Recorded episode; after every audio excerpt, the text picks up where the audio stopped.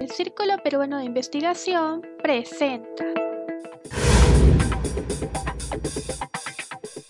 Hola, ¿qué tal amigos del CPI? Bienvenidos a Mesa de Tres, el podcast oficial del Círculo Peruano de Investigación, en donde conversamos sobre los temas más relevantes del momento. Yo soy Kiara García y les doy la bienvenida a este nuevo episodio. Así es amigos, aquí nuevamente Jesús Angulo y junto a Kiara vamos a conversar sobre los conflictos por la tierra y la minería en los pueblos indígenas. Y para este análisis contamos con la compañía de Yaquemil Samatiachi Vicente para conversar con una voz autorizada del tema. Y como ya viene siendo costumbre, ¿qué te parece Kiara si vamos con nuestra secuencia un día como hoy? Adelante Jesús, sobre todo porque hoy tenemos datos que prometen. No se olviden de seguirnos en nuestras redes sociales como CPI. Y ahora sí que sí, escuchemos qué sucedió un 18 de agosto. Como hoy, 18 de agosto, 1868, en Francia, el astrónomo Pierre-Jules César Janssen descubre el helio. 1920. En los Estados Unidos se firma la decimonovena enmienda a la Constitución que garantiza el sufragio a la mujer. 1933 nace el cineasta polaco Roman Polanski, quien dirigió películas reconocidas como El pianista, Oliver Twist, El baile de los vampiros, entre otras. 1936, en España, durante el periodo de guerra civil, muere asesinado por el bando nacional el poeta granadino Federico García Lorca. 1949, en Alemania se funda la compañía fabricante de calzado y ropa deportiva Adidas. 1952, Perú, Chile y Ecuador firman un convenio oficial llamado Declaración de Santiago, en el que reafirman su soberanía de las 200 millas del mar. 1963, en la Universidad de Mississippi, James Meredith se convierte en el primer graduado afroamericano. 2000. Muere en Lima el poeta César Calvo Soriano, miembro de la generación del 60, militante comunista, autor de Los lobos aullan contra Bulgaria y Puerta de viaje. 2006, la Corte Suprema chilena confirma el desafuero del dictador Augusto Pinochet por malversación de fondos públicos.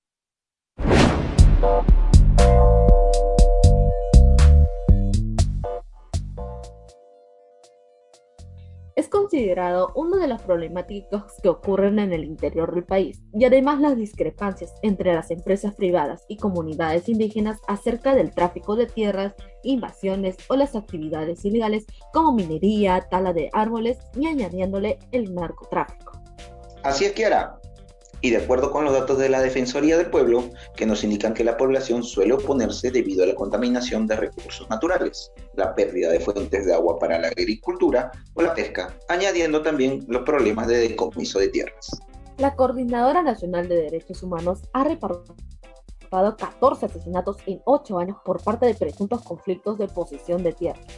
Por ende, estos conflictos por la tierra y las minerías e industrias extractivas han hecho que las comunidades indígenas tengan que salir a marchar o proteger su zona, generando así todo tipo de violencia.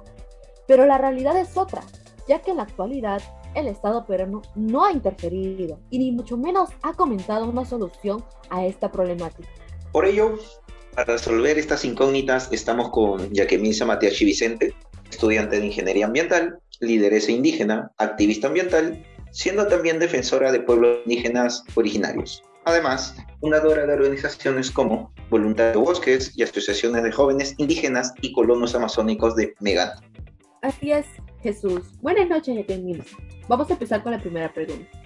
En el marco del Día Internacional de los Pueblos Indígenas, ¿existe un fondo social de apoyo para colectivos, comunidades, proyectos, etcétera? Hola a todos, eh, muy buenas noches. Mi nombre es Yaque Milsa, soy de la comunidad nativa de Camisea. Em, con respecto a la pregunta, pues em, yo le diría que en realidad nosotros no conocemos mucho de estos fondos, que en realidad existen, bueno, las comunidades, como bien saben, saben ustedes que nosotros em, como comunidades indígenas vivimos alejados, ¿no? porque los muchas veces los proyectos o fondos salen pues no en la capital, ¿no? Entonces, eh, muchas veces no se llega a estos proyectos o fondos a nuestras comunidades, ¿no? O si hay esos fondos, ¿no? O, o financiamientos, ¿no? Que llegan a organizaciones, ONGs o alguna institución, no se llega a ejecutar, ¿no? Simplemente se quedan en, en las manos de, de, las personas, ¿no? Que agarran esos proyectos y nunca eh, llegan a las comunidades que realmente lo necesitan. Sabemos que cuando hablamos de conflictos sociales, más de una, una sola persona resulta perjudicada. Pero hablando en términos grandes, ¿cuáles son las regiones más afectadas? Las regiones más afectadas, según lo que eh, yo pude ver como activista ambiental y también estudiante de ingeniería ambiental, eh, una de las, mmm, como, puede, como podemos decir, una de las grandes eh, problemáticas que nosotros enfrentamos, las comunidades indígenas y también eh, comunidades campesinas, eh, son las empresas extractivistas, ¿no? Que contaminan nuestros ríos, nuestros suelos, ¿no? Una de ellas, las más contaminadas, pues, el Loreto, ¿no? Eh, en la cual este, se puede ver eh, en los últimos años, pues, ¿no? Eh, la contaminación la contaminación de los ríos, ¿no? porque esas comunidades dependen de, de, de, su soberanía alimentaria a través del río, ¿no? pescado y todo eso.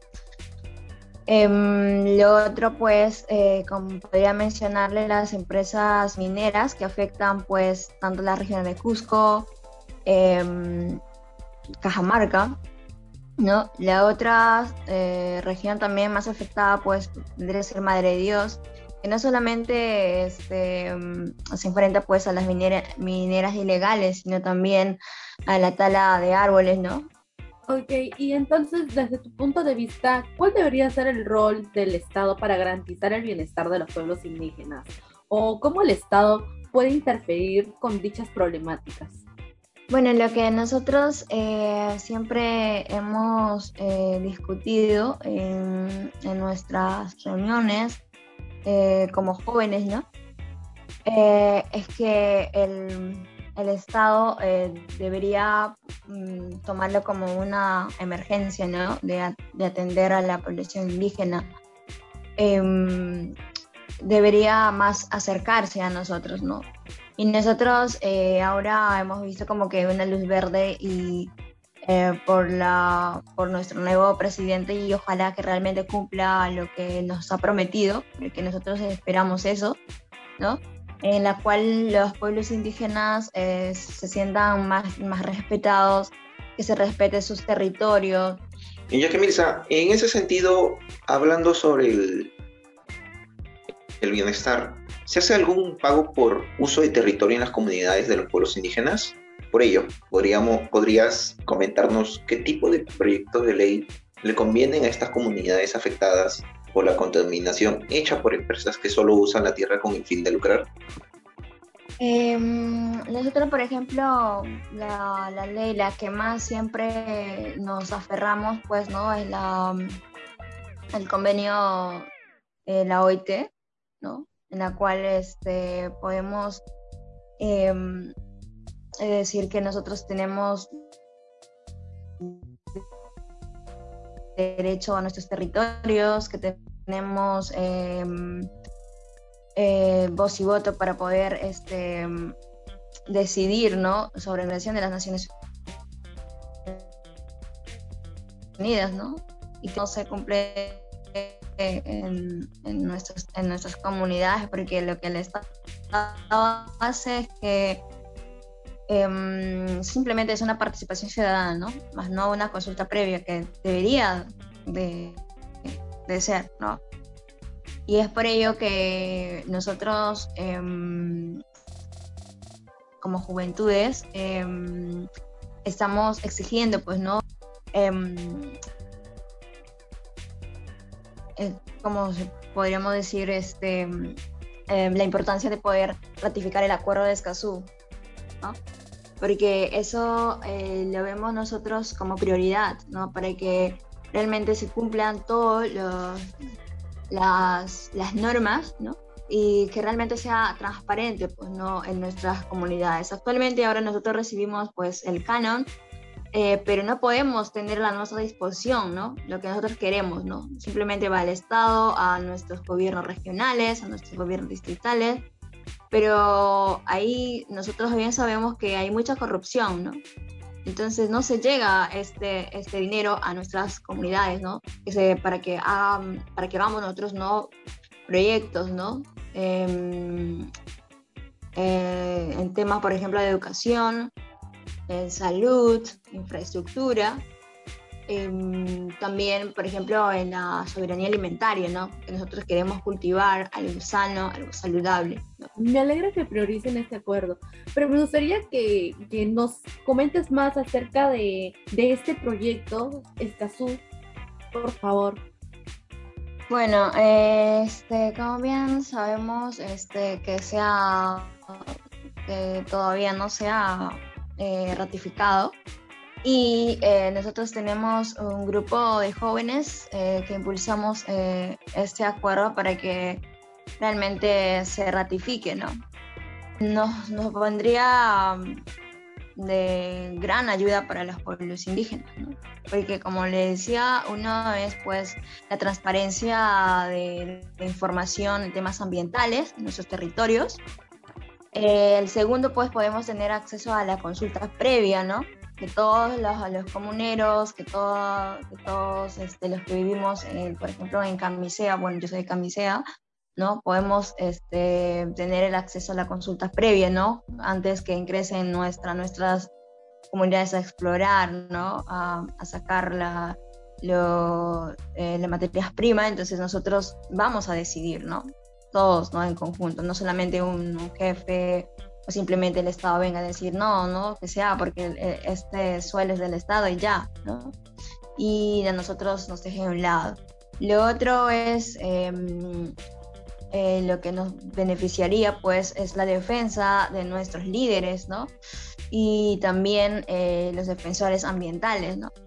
Porque muchas veces nosotros podemos protestar, podemos ir al gobierno, pero nadie nos hace caso, ¿no? Sin esta ratificación del acuerdo de Escazú, es como que van a seguir matando a nuestros líderes, ¿no?